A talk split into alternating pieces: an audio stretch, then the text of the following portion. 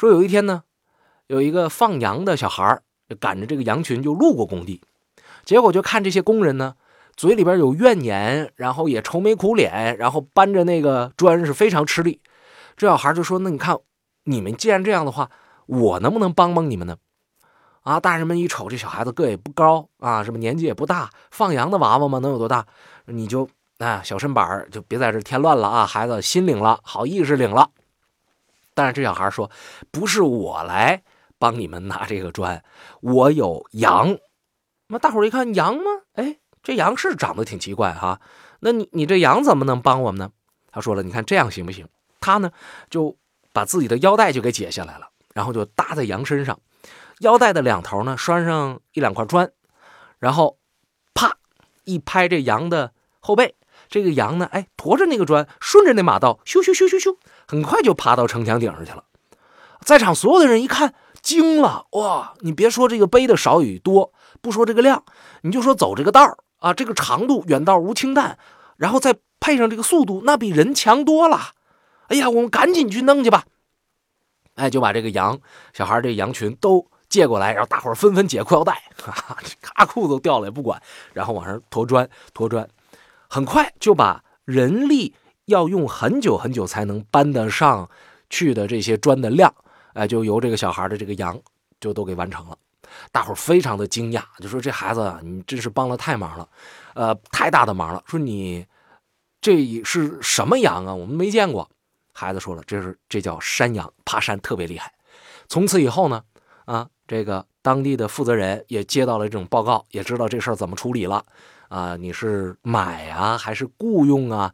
这小孩儿或者说当地的山羊来帮着他们驮砖，哎，这个就是后话了。因为像这种工程呢，毕竟它的这个预算还是相对要充足的。但是我们要讲的呢，是这个事儿就被解决了，这个难题就被解决了，哎，所以今天我们说嘉峪关才有可能在一百六十八年期间把它盖完。我刚才讲的这个呢，可以说得上是一个民间传说，但是关于这个砖的故事，确实修建长城的时候，呃，有很多很多。你比方说，刚才我们一直在强调的，说这个砖上有烧制者的信息，嗯，这种手法，在明朝很多长城的这个砖上你都能看得到。但是呢，其实我们知道，这并不是明朝首创。在秦朝的时候就有这种方式方法了，那么是不是秦朝首创呢？这也不好说。可是中间为什么差了那么多年，有那么多的建筑它没使用这种办法呢？这可能里边有责任心的问题，也可能有其他各式各样的因素，所以这种做法没被采用。其实这个明朝时候的长城啊，它最初的时候修建。呃，长城修补长城用的这个砖也都是不具名的。什么时候开始具名了呢？据说是从嘉靖十九年开始。说当时有一个兵部尚书，他去视察长城，啊，视察长城之后呢，就是可能啊，在和他的下属啊在交流的时候，啊，就就就谈到说这个质量的问题了。那最终呢，就派给他手下的一个。叫李涵的人去监管，就说这个事儿啊，这个质量就交给你了。李涵说：“那我上哪儿管去？那一个一个的施工的，关我毛事儿啊，是吧？我我还能手把手的教啊。”但是这个兵部尚书就说：“这事儿我不管，任务给你了，你怎么完成是你的事儿。”这李涵呢，他也就领了这个命令之后，这个心里边可能有无一万只那什么马跑过，但是没有办法啊，军令如山倒，是吧？这个军军令如山啊，没山倒，就是他必须得完成这个任务，就想这事儿该怎么办啊？我应该怎么干？嗯，当然，这个事儿究竟是他自己想出来的办法，还是后来有高人给的指点，我们无法确定。总而言之呢，经历过一段时间的思考之后，他就采取了这种由整个工程把啊这个工程就是给分割成段儿。啊，分割成什么呢？具体到每一段的这个工，由哪个队伍来完成？每一个队伍里边有哪一个小组来完成？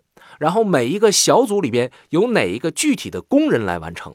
要求就是每一块砖都可以查询得到。所以是从这个时候开始，这种追责制度啊，这种呃安全、这种质量保证，从最基层的那个一线工人开始，哎，逐步的向上反映、反映、反映、反映，这是把这个很好的呃质量体系给建立起来了。据说是从一五四零年开始的，这个年份在明朝历史上就得算是中期偏后了。那么在这个时期呢，其实它的这个边防的压力就已经不再是西侧了，重点是南和北。北这方面的压力呢，就我们大家都比较好理解了，就是呃元朝的残余势力，他们在和朱元璋的这个明军打仗打败了之后，他们就往北去逃。那当时的这个蒙古分成主要两大支儿，一支是鞑靼，一支是瓦剌。然后呢？当他们逃到北方之后呢，和当地本来就有的没有跟着他们，呃，进到这个这个这个中原地区的那些呃游牧民族的贵族呢，就还是出现了一些问题。哎，呃，什么问题呢？就是你看，原来你好的时候，我都没跟你去，你可能也没太给我好脸子。但是这是我们猜测啊。但是现在你回来了，那你想以一个什么样的姿态来面对我们呢？啊，当时北元政权啊，他。出来之后，就那状态，说我应该还是能够治理你们的。为什么呢？因为我打的是元的旗号，啊，我在政治上我是有优势的。其二呢，我比你有钱，因为他毕竟在中原地区生活了这么多年，他走的时候是带着很多财宝走的。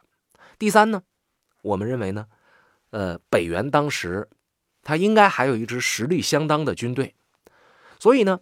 在众多此刻正在草原上的部落之中，他显得有一点鹤立鸡群啊！这个看起来感觉，哎，我们认为他们好像还能够东山再起，但其实呢，根据历史我们看到，在草原上打仗有一个特点，那就是墙倒众人推，好虎架不住一群狼。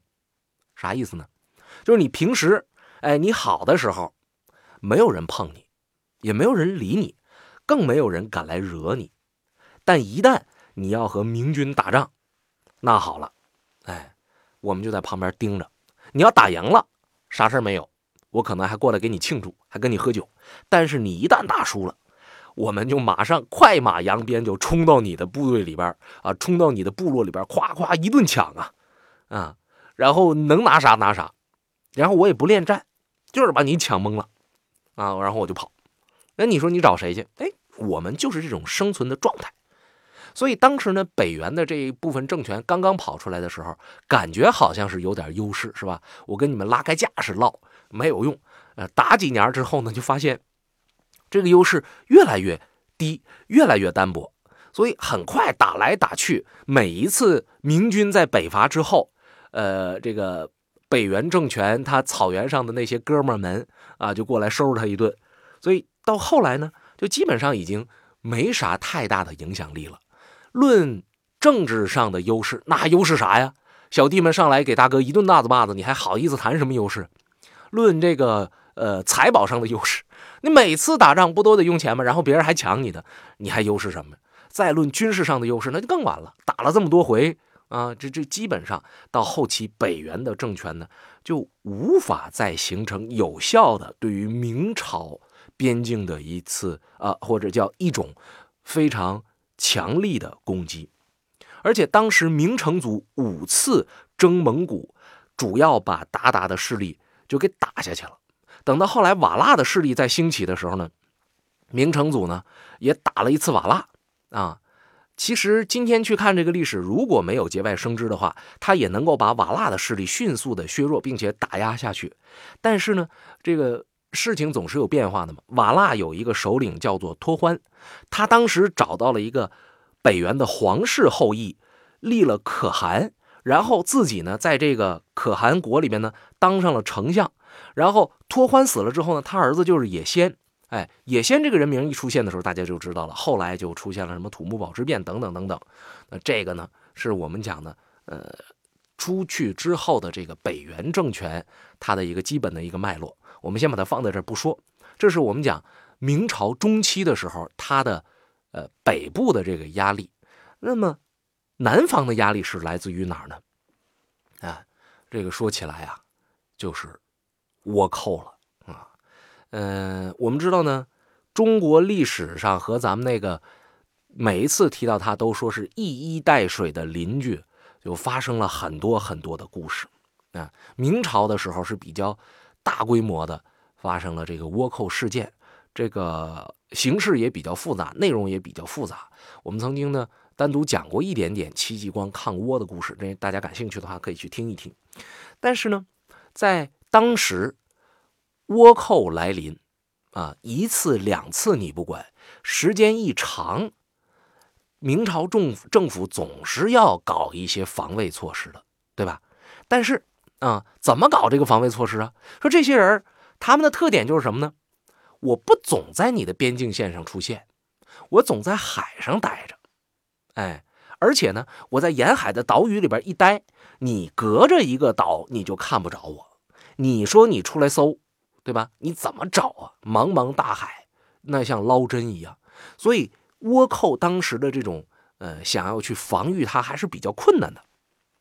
但是好在有一点，倭寇当年呢，不像现在，呃，不是，并不是说不像现在，我们就说这个倭寇的来的这个方式，它不是骑马，也不是靠。飞也不是靠走，他是靠坐船。那个时候的那个船的能力啊，倭寇所能掌握的这种航海技术，他只会顺风走。也就是说，他们来呢是有季节性的啊，顺风顺水的时候他们来一次，抢完了赶上风赶上潮，他们再回去，是这样的一个状况。所以你要想防他。也不是无迹可寻，你就得研究你怎么能够去防。当然，这种防御我们很难用长城来防。提到倭寇这一块，主要是想说一说戚继光。戚继光啊，之前我说了，这个人给我的给我们好多呃，在历史书上留下历史印象的朋友们的这个最直接的几个字就是戚继光抗倭。对吧？哎，谈到了倭寇，谈到了戚继光，我们再来说说戚继光这个人，他和长城有什么关系？明朝九边有几个重镇，其中一个重镇呢叫蓟镇。这个蓟镇在当年张居正的那个时代，总兵就是戚继光。蓟镇这个地方是哪儿呢？啊，你单独讲这一个地儿呢，嗯，大家可能并不太熟悉，但是我要给大家讲这个地儿有一个。小地方叫做金山岭，金山岭有一轱辘长城，这是北京城的两扇大门之一，啊，呃，北京城呢，其实要想攻进去的话，有两条线路，一条线路是南口，就是居庸关张家口那条线，还有一条就是东北路，东北路就是这个金山岭，所以。当年明朝政府是超级重视金山岭这段长城的，而戚继光也正因为成了金山岭长城，或者讲这个金山岭所在的蓟镇的总兵，他也和长城发生了非常深刻的联系。这个长城它的这个防御方式很有特点，特点在于呢，它不光有对外的防御体系，它在每一段城墙的。横向之间也都修了城墙，这是什么意思呢？就我们因为知道北京它算是首都，什么时候这仗打到首都跟前了，那一定是进入了一个白热化的状态，那真是寸土必争。你打进来多一寸，我们就损失了多一寸。而对于防守方，对于北京方来讲，这一寸又不仅仅代表着这土地上的损失，还有一个临近京城的这种压力。啊，和对于首都的这个威胁，所以呢，这个金山岭长城横着之间有这个隔墙，就是防止一旦敌人突破了某一个点之后，然后从这个点变成向两侧扩展，然后再从背后袭击金山岭长城的后背。哎，他是希望呢，就从两翼的隔墙，就是你突进来就这一块我们就给你封在这儿。金山岭长城的特点，它有六十七座敌楼，呃，有人做过测算，说不到两百米就有一座，有一些间距比较短的呢，就五十米。这样情况之下，就出现了一个呃防守方的一个优势，就是敌楼之间的这个距离如此之短，我们的这个火力交叉点就相对增加了许多。你想啊，五百米一个楼，那我们的这个射程也好，或者说是我们防御的这个火力交叉点，那可能就就就一点儿啊，交叉区域就一点但是我五十米一个楼，是吧？我一转身，啪，在你那儿来一箭，你这边看我这块比较比较难啊，有有敌人上来多，哐，你这儿给我来一枪，这都有可能。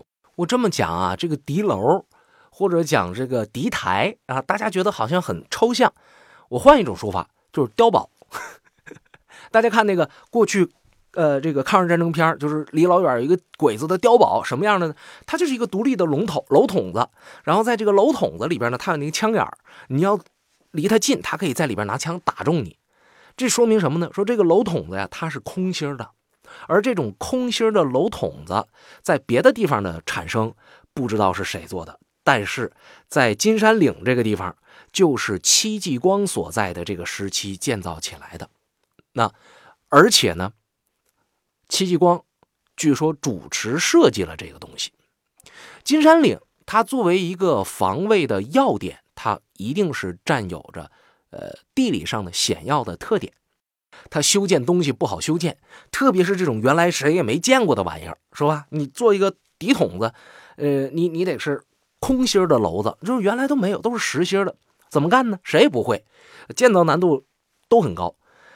戚继光自个儿也弄不了，结果就在这个时候，戚继光的弟弟，哎，戚继美就来到了金山岭长城附近驻守。然后戚继光呢就把弟弟就招上来了，就跟弟弟去说：“说我这有一个空心敌楼的设计方案，但是呢，现在没有人能干得好啊，我还没法跟他们发脾气，因为谁也没见过这玩意儿是什么样子的。我把这个任务交给你了，老弟，你给我好好干，你搞一个示范的工程出来，然后咱哥俩，哎。”正经搞一个实用的玩意儿，他这弟弟拿过来这个设计方案也挺挠头，就这玩意儿真的不太好整啊，对吧？你这怎么弄啊？没见过的东西为什么要建它呢？其实戚继光之所以非要建这玩意儿，除了我刚才所讲的，他这个交叉火力是有呃这个共同的，那叫什么防御交叉点啊？防御交叉面积它变大了，然后也能够帮助防御这一方的这个。呃，工作更好做。除了这个之外呢，这也和明朝当时的这个武器发展的节奏有着非常密切的联系。明朝的时候，这个火器就已经在明军当中用的比较广了。但是呢，这时候处于一个冷兵器和火器相交织的状态下，嗯，基本上呢四六开。所以呢，呃，我们在守城的时候，我们在打仗的时候。火器占了相当的比重。火器有一个特点，它和冷兵器不一样啊，就是如果是远距离进攻的武器的话，冷兵器呢代表就是弩弓箭，那这些玩意儿不怕风吹不怕雨淋呐，对吧？啊，你下个雨沾上水了，我擦吧擦吧，用的时候咔我一射没问题。火器不行，必须得有个遮风挡雨的地方。北京那附近又是四季比较分明的。所以它必须得有一个能够储藏这些东西的地儿。还有一个问题呢，说底下你盖上那种那个小房子，你把这个呃这这这些火药什么的，你存在底下不行吗？一打仗你运上来呗。朋友们，九米高，是吧？哎，不是九米高，九米高加峪关去了。然后正常打仗，你哪有时间从底下往上运呢？你就放在手边，怎么方便怎么来吧，怎么打怎么来，哎，怎么怎么快怎么来。所以呢。就要求它必须得有一个空心儿的这么一个敌台或者叫敌楼出现。后来还有建筑学家呢，从建筑学的角度去分析这个敌楼的重要性，说当时，呃，原来的这种敌楼呢都是死死心的，它有一个问题，就是火器出现之前没有那种巨厉害的大炮，砰一下打过来就给你山给搂倒了，没有这玩意儿。所以呢，这个实心的敌楼呢就可以放在。铸建城墙的这个死角这儿，或者铸建城墙的这个根儿这儿，对吧？哎，你反正你也撞不破，我放这儿就没事儿。但是出现大炮之后呢，一下子就容易把这实心的东西给轰塌。这个根儿一塌，朋友们，墙根儿塌了，你想想那墙能啥样？所以它不利于火器出现之后的防守。但是你要给它做成空心的就有意思了，砰一下子，你是给我露出个窟窿来。哎，但是我周边我还有一圈，我不会塌。你再搂一下，砰，我又出了一个窟窿。哎，我这还可以继续保证。所以这是当年戚继光呃主持设计的这个空心的敌楼，它的优点。结果这个任务就交给他的弟弟了啊，弟弟也是拿过来，虽然很艰难，但是一想这玩意儿真不好整啊，但是整上了，能够给我们啊这个这个驻守长城，呃安全性。包括其他的各式各样的角度都能够有提升，那我得干呐！啊，东北话有一句俗语，话糙但是理不糙，就是说你做什么工作是撅着屁股干。哎呀，就是我也很吃力很卖力。他弟弟也真是搞了一个非常非常结实的空心敌楼，而且一建建了七座。啊，旁边那些人一看，这玩意儿原来不是不可能完成的任务。而且戚继光的弟弟都干出来了，我们有啥不能干的？来吧，整吧！所以从这一次开始，空心敌楼在金山岭长城上大面积的推广，很多很多人啊都学会了去建造这种空心的敌楼。从此以后呢，像什么司马台呀、啊八达岭长城啊，也都有了空心敌台的出现。而据专家考证呢，这些事情都发生在戚继光时期。好说到这儿，啊，这个其实有关于长城的，我们今天的节目就要告一段落了。呃，说了挺多，我觉得呢还没说完，因为长城的故事实在是中国历史上绕不开的一个话题，也是中国历史上你挖不尽的一个资源，太多东西可以讲了。建筑啊，工程，包括呃国家关系。包括防御啊、战争啊、民众生活，什么都可以讲。我相信，随着我们对于历史更多的了解，会有更多关于长城、关于那个时代的人和事儿的信息内容，能够与各位听友来进行分享。